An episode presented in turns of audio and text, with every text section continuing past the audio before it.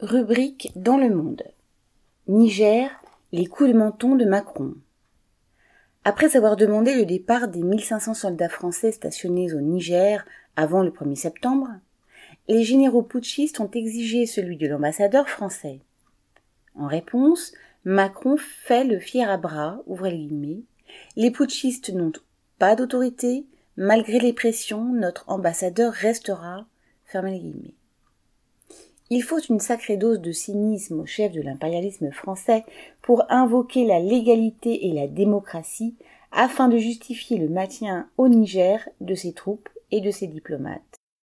Au Sahel ou en Afrique de l'Ouest, la seule légalité que reconnaît le gouvernement français, c'est le degré de soutien à ses intérêts. Ainsi, au Tchad voisin, en 2021, Macron avait adoubé sans délai le coup d'État de Mahamat Déby pour succéder à son dictateur de père, qualifié alors de, ouvrez les guillemets, cher président, cher maréchal, fermez les guillemets. Du Tchad au Gabon, en passant par le Cameroun, les présidents à vie et les galonnés couverts de sang ont toujours été de grands amis de l'impérialisme français. Mais justement, au Niger, après le Mali et le Burkina Faso, les putschistes ont fait le choix de s'appuyer sur les sentiments anti-français d'une partie de la population pour asseoir leur pouvoir. Des décennies de pillage et d'occupation militaire payées par les populations ont nourri cette haine que les militaires putschistes formés en France ou aux États-Unis, aussi corrompus que ceux qu'ils ont chassés, tentent d'exploiter.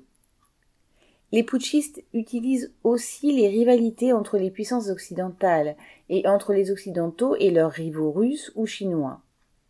La guerre en Ukraine et la mise en place d'un vaste système d'alliances pour isoler la Russie ou la Chine exacerbent ces rivalités.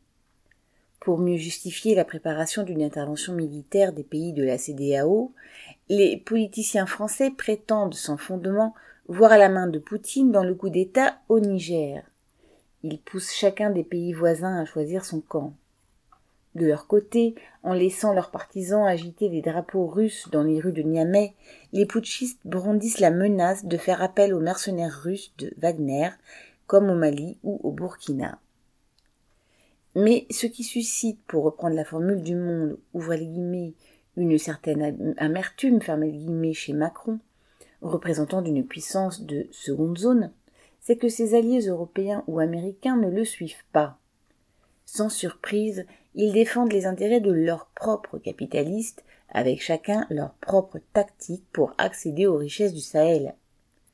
Ainsi, les dirigeants européens, à commencer par l'Allemagne, ne se précipitent pas pour financer une éventuelle intervention militaire de la CDAO à laquelle ils n'ont rien à gagner.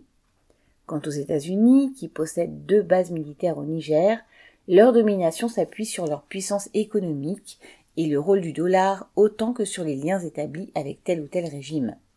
Ils peuvent s'entendre aussi bien avec les putschistes qu'avec le président Bazoum renversé.